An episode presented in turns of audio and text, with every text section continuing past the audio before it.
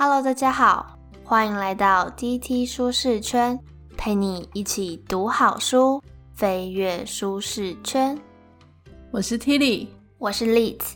今天这一集又是我和我女儿丽子来介绍这一本书。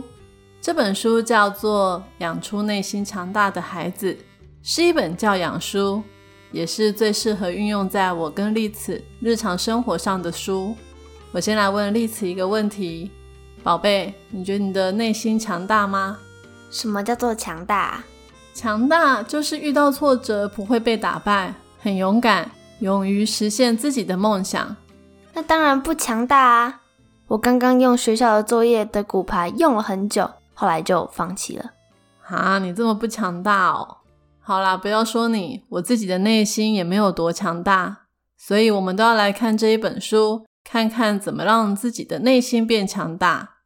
今天这本书的来头可不小，你可以跟大家介绍一下这位作者吗？好的，这本书是由现在已经八十岁的老奶奶写的，她很厉害哦。她有三个女儿，都非常的优秀。大女儿是 YouTube 执行长，叫苏珊·奥西基。什么奥西基啊？是有三点水在一个腰，那个字念沃，苏珊沃西基。你的国文真的很不好诶好啦，叫苏珊沃西基，干嘛取那么难念的名字啊？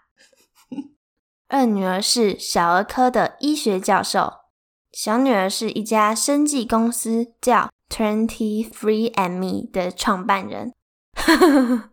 她三个女儿都超厉害的。哦，对了，老奶奶叫艾斯特沃西基，很难念。他还没有退休前是一个高中老师，是教新闻学的。林书豪跟贾伯斯的女儿都当过他的学生。这本书的副标下的也非常的厉害，叫做“全球都在学的戏骨教养法”，帮孩子配备未来最重要的人生实力。这个作者呢，还被称为是戏骨教母，大家都想要像她一样教养出这么优秀的女儿，所以你也很骄傲，我跟他的女儿一样优秀呢。你有吗？哪里优秀？其实我倒不是希望你跟他的女儿一样变成很厉害的公司的执行长或创办人，我比较希望的是你可以内心很强大，长大之后不管到哪里都可以实现你的梦想。好哦，那我们就一起来介绍这本书中里面作者教我们怎么样可以内心变得很强大。我知道这个你有跟我说过，就是 trick，t r i c k，t 就是 trust 信任，r 就是 respect 尊重，i 就是 independence 独立，c 就是 collaboration 合作，k 就是 Kindness，善良。嗯，没错，你背得很好，一百分，耶！所以本集的 Podcast 将为您带来以下五个部分：信任、尊重、独立、合作、善良。那我们就赶快开始吧。等一下，等一下，还没有要介绍这五个啦。我觉得作者在这一本书一开始有提到一个观念很重要，想要先跟大家说，说完了才能介绍那五个。那你赶快说呀！作者说，教养的第一步就是重新检视、梳理我们的童年，意思就是要先回头去看自己跟父母亲的关系。他说，他成为母亲之后，只确定一件事，就是不要再重蹈父母的错误。你这样讲的意思是说，他小时候很惨吗？有要打一一三妇幼专线吗？这倒是没有啦。其实呢，作者是要跟大家说。每个父母都有他那时候的成长背景，他们获得的教养知识也不太一样，做错事是很正常的。但是我们当了父母之后，就要让自己从过去中不好的经验抽离，不要让上一代犯的错误再接到下一代。妈妈来讲一个作者小时候的故事给你听。作者是俄国籍的犹太人，怎么这么多犹太人？我们上次橡皮擦计划的那两个天才也是犹太人呢。对啊，人家都说犹太人是这世界上最聪明的民族。好啦，这不是今天的重点。作者是一个女生，她在他们家族里面，女生是很没有地位的。她爸爸跟爷爷都希望她不要读太多书，长大之后嫁个有钱的犹太人，在家里相夫教子就好了。但作者刚好不是这样的人，不然她也不会成为戏骨教母。作者是家里的老大，差不多在她五岁的时候，弟弟就出生了。他记得弟弟第一天从医院回来的时候，他很开心，想要去摸它，结果爸爸居然说：“你不要离宝宝太近，你会害他生病。”作者那时候就深刻的感觉到什么叫重男轻女。像我们家就没有这种状况，因为我们是重女轻男。那当然啊，因为我们家就只有你一个女的。是要去哪里亲男呐？好了，我要继续说喽。后来没有多久，第二个弟弟也诞生了。在小弟一岁多的时候，有一次他在地上捡到一罐阿司匹林，小孩不懂，一口气就吞了十颗。当时爸爸不在家，不能及时送他去医院，妈妈赶快打电话给医院，护士说让他给小孩睡一下，观察一阵子。几个小时之后，爸爸回来了，赶快送他去医院洗胃。但是因为他们没有钱，没办法让孩子住院，就回家了。弟弟后来的状况越来越不好，他们又接连跑了好几家医院，都说没有床位，最后弟弟就过世了。啊，他就这样死掉了？对啊，这件事对作者全家的打击很大，听了真的很让人难过。弟弟过世不久之后呢，有一次作者跟妈妈还有大弟在家里，这一次爸爸一样不在家，大弟呢就突然在他的面前昏倒，作者吓到，后来他发现自己也开始头晕，快要昏倒。妈妈看到弟弟昏倒时，赶快把弟弟抱起来往外冲，然后叫作者在家里等他回来。作者那时候心想，不对啊，他不能待在屋子里。于是他就摇摇晃晃的走出去，一出家门也昏倒了。后来他才知道，原来是一氧化碳中毒。他心想，还好没有听妈妈的话，留在屋子里，不然他就死定了。那他妈妈怎么没有昏倒啊？因为一氧化碳中毒对年纪小的影响比较大，所以大弟第一个就昏倒，再来就是他，他也快要昏倒。小弟过世，还有他自己差点一氧化碳中毒这件事，对作者的影响很大。他深刻的体会到，女生一定要有独立思考的能力，因为他妈妈是传统的犹太女性，不太敢反抗权威，所以护士叫他在家里观察，他就在家里。遇到一氧化碳这种事，他也没有办法判断是否有危险，就叫作者在家里等。所以，作者这本书一开始的时候才告诉我们要先了解童年发生的事情，不要让童年来影响自己。他说，他最希望的是培养孩子们成为独立的孩子，可以长成独立自信的大人。他认为，如果孩子可以自己动脑思考，做出可靠的决定，未来遇到任何的挑战都可以应付。那我们接下来就来介绍作者说的。内心强大的孩子需要具备哪五个特质？好啦，那我们赶快开始吧。第一个要讲的是信任。这边讲的信任是父母要信任孩子有处理事情的能力，而且透过信任孩子，让孩子对这个世界也产生信任。就拿书中的一个例子来说，有一次作者要帮忙照顾大女儿的两个双胞胎，还有二女儿的儿子。也就是两个外孙女跟一个外孙，他要带十二岁的外孙去剪头发，然后带两个八岁的外孙女去百货公司买文具。他想到一个超级有效率的方式，就是先在外孙到理发店，让他跟设计师沟通要剪什么发型，然后再载双胞胎去百货公司。他一路上跟他们复习要买哪些文具，叫他们把清单存在手机里。然后叫他们两个自己去买。一个小时后，在收银台集合，打电话给作者，作者再进去结账。这个小时，他就开车回去接外孙。接到外孙之后，他们开心的要往百货公司的路上，突然接到大女儿，也就是 YouTube 执行长的电话。我知道，就是苏珊沃契机，不对不对，乌苏珊沃。吸鸡。对对对。苏珊问他妈妈：“双胞胎在哪里？”作者说：“在百货公司啊。”苏珊很惊讶说：“你怎么可以把他们两个留在百货公司？”作者说：“那可是很优质的百货公司诶，就像如果在台湾，他们可能是星光三月或是搜狗之类的。”苏珊很紧张，他说：“他妈妈不应该把双胞胎留在百货公司，太危险了。”后来事情当然圆满收场。作者说：“根据调查，在千禧世代，只有百分之十九的人觉得多数的人值得信任，比例比其他的世代都要少很多。没有办法信任他人是一件很悲哀的事，也会严重的影响我们的生活。大人太保护孩子，告诉他们这世界很危险，会让他们长大以后跟我们一样紧张害怕，而且还有很多家长。”都已经这样对待孩子，还纳闷说为什么有越来越多的孩子没有办法顺利长大独立。说到这个，我爸爸就很夸张。我每次说要去同学家玩，他都说不行，说怕我的饮料被下药。我同学听到都觉得很扯，心想你爸的童年到底遭遇到了什么？嗯，你爸爸真的很夸张。虽然我也会紧张。但是我想说，我小时候的世界很安全，你应该也会跟我一样幸运，不会这么衰吧？那你爸爸这么做会不会让你不敢信任别人呢？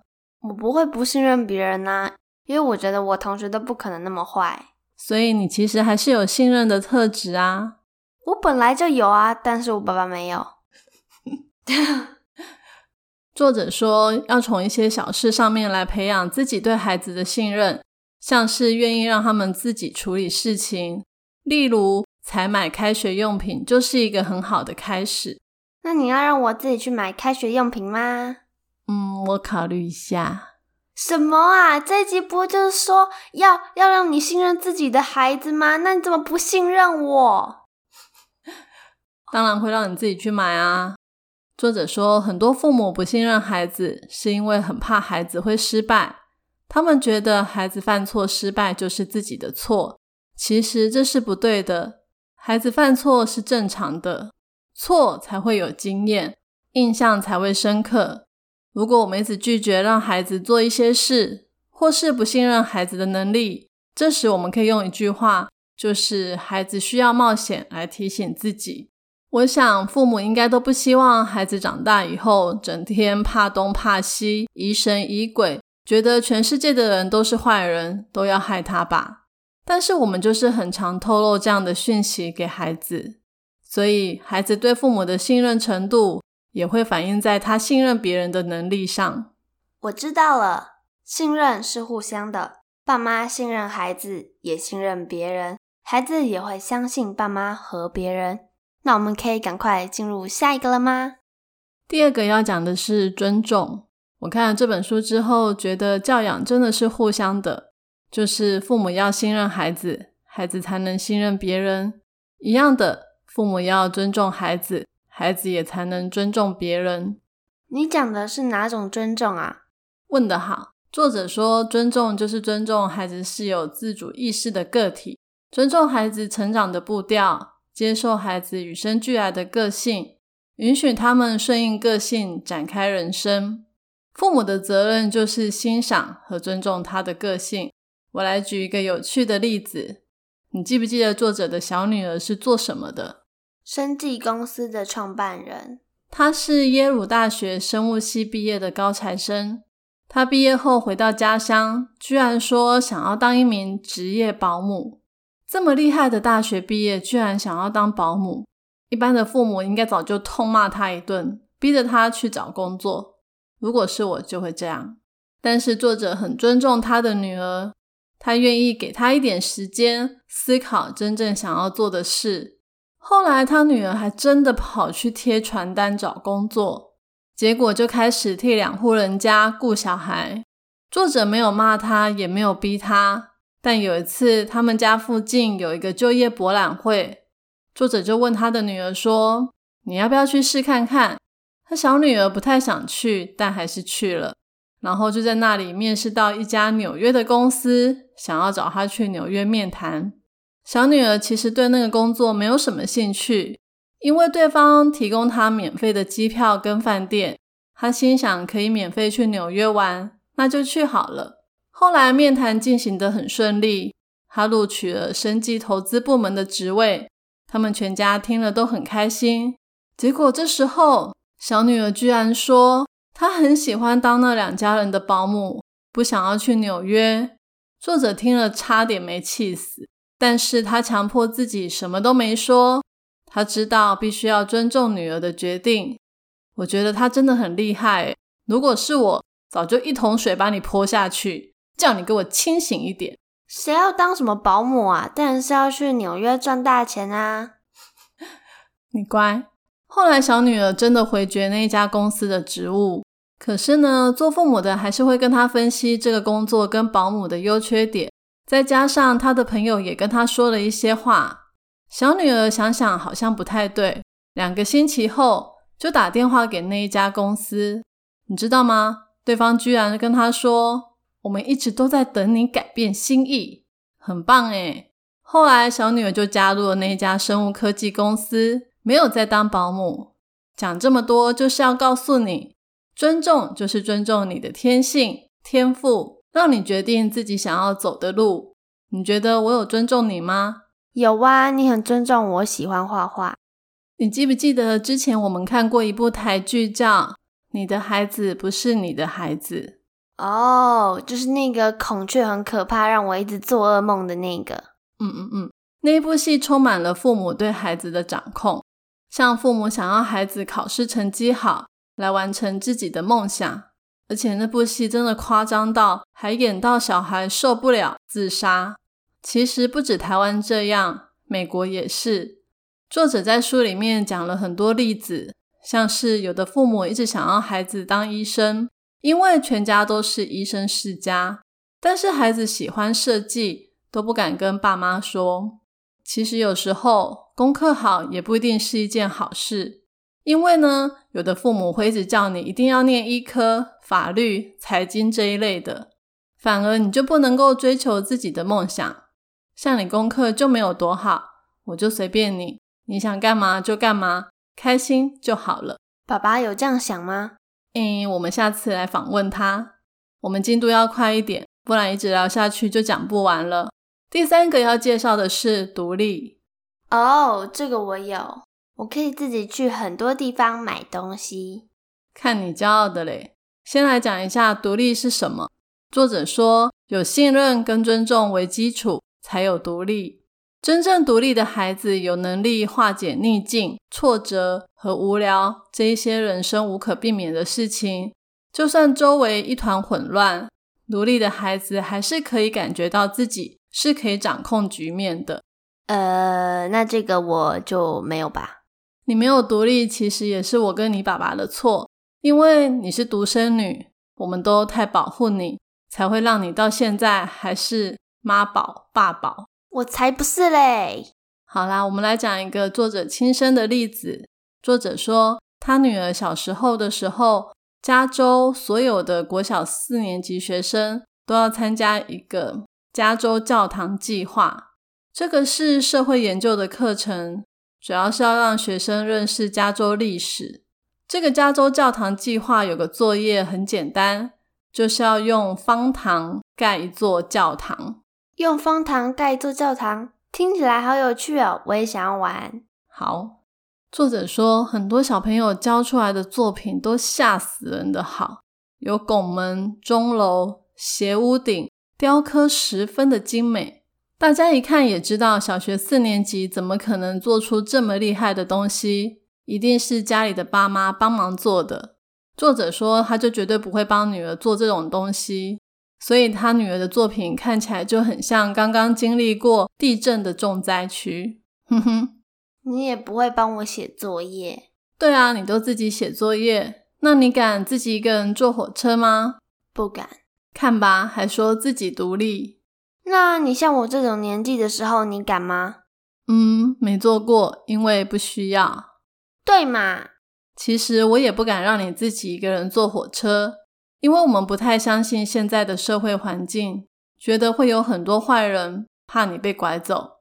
难怪作者说，独立是要有信任跟尊重当基础，对嘛？不过，我觉得独立不只是日常生活的自理能力，还包括能不能独立思考。像作者说，他小时候会借很多书来看，还拿过他们那个市区里面借书最多的奖项。多看书可以多看看其他世界，帮助思考。作者说，他最不希望的就是。孩子如果没有爸妈替他们做决定，就什么事都做不了。像很多小朋友，你问他对某件事情有没有什么看法，他想都没想就说没有；或是你叫他自己做决定，他都说我要问我爸妈。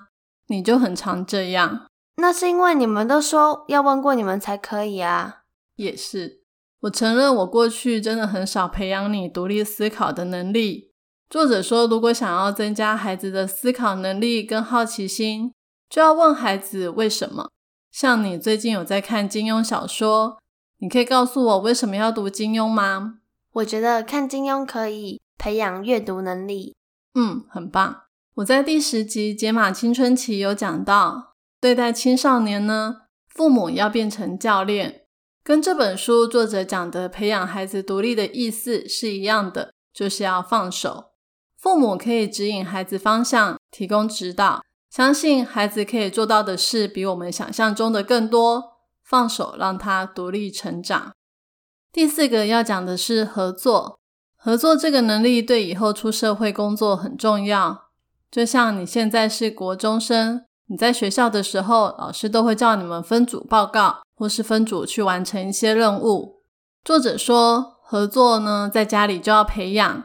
对父母来说，就是鼓励孩子投入讨论、参与决策。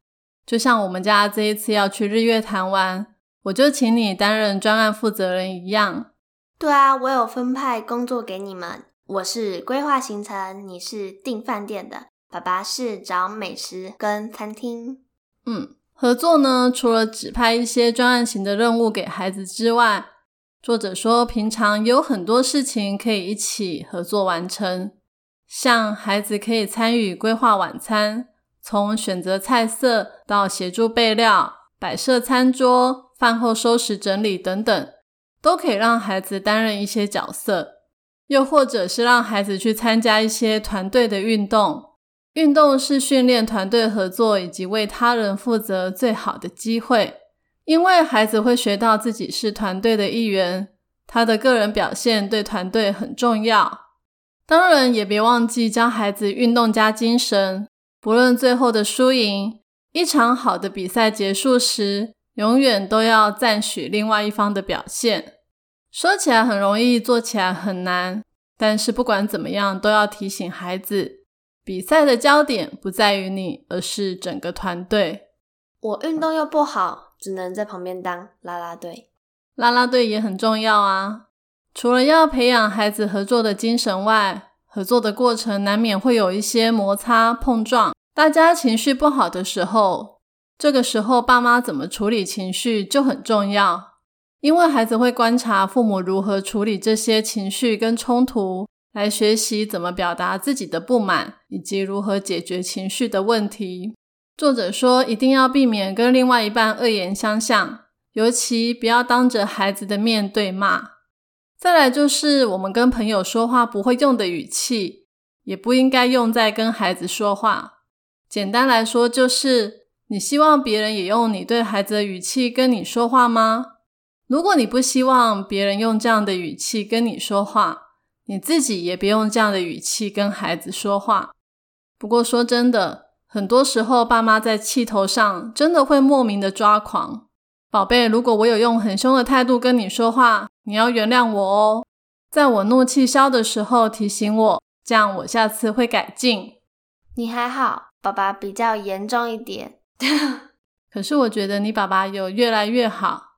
当父母真的很不简单，我们也都还在学习改进。你就多包容一点，善良一点吧。好哦。最后我们来谈谈善良。你觉得你善良吗？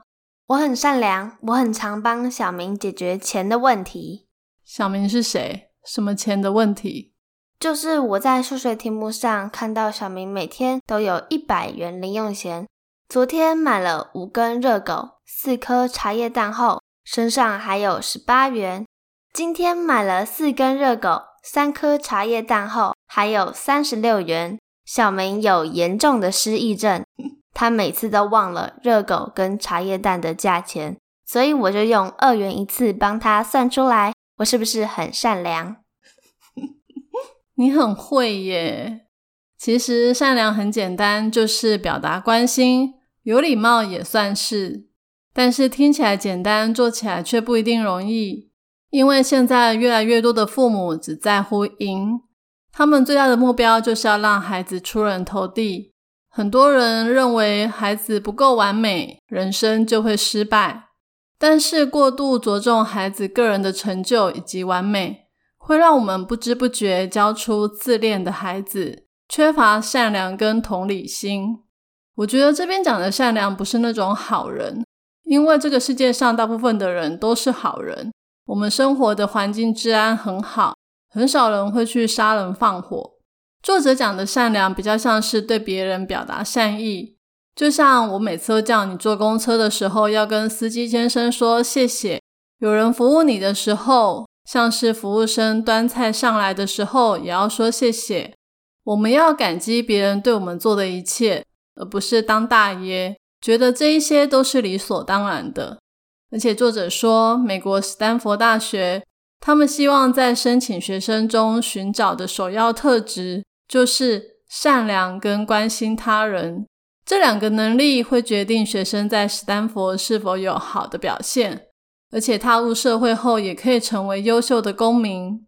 还有，Google 也发现，他们的高阶经理人比其他 Google 的员工更具备有七大顶尖管理能力。这七个里面，就有四个跟善良是直接相关的，分别是同理心，能够想到员工是具有不同价值观跟观点的个体，可以指导提供有益的回馈。针对员工的生涯进行有意义的讨论，也就是说，如果你有善良，就可以去史丹佛念书，再去 Google 工作。我考得上吗？这是重点。这个再说。善良是可以培养的，除了父母要以身作则，常常对身旁的人表达关爱跟友善，还可以透过一些方式来培养，像是角色扮演。你是说 cosplay 吗？嗯，有点类似。父母可以给孩子一段故事、一件衣服或一个物品，让孩子来假扮成别的角色，跟孩子一起演戏。当孩子扮演其他人的时候，就可以学到站在他人的立场会有什么感受，帮助他养成同理心。再来看书也可以。我在第四集《反叛改变世界的力量》那本书有提到。看小说可以让孩子发挥创造力，也有研究指出，看《哈利波特》可以让孩子比较能够同情弱势团体，增加同理心。最后，养宠物也不错，照顾宠物是教导同理心跟责任感最好的方式。我一直想要让你养，可是你都不养。嗯，我没有兴趣。养出内心强大的孩子的五个特质，trick。我们已经介绍完了，我觉得五个我有四个，哪四个？信任、尊重、合作、善良。那不错哦，有八十分，耶！作者说，trick 适用于任何人生的阶段，人人都需要信任，也需要他人尊重，人人都需要获得一定的自由，也需要有人教导与他人合作。人人都需要受到善良的对待，才能把善意回馈给社会。最后，作者也说，虽然他养出了三个非常优秀、成功的女儿，但所谓教出成功人士，真正的意义在于塑造下一代，把人人都需要的能力传承下去，让所有的人都可以生活的更好。今天我要送给大家的三个知识礼物，分别是。一、父母的责任是欣赏和尊重孩子的个性，允许他们顺着个性展开人生。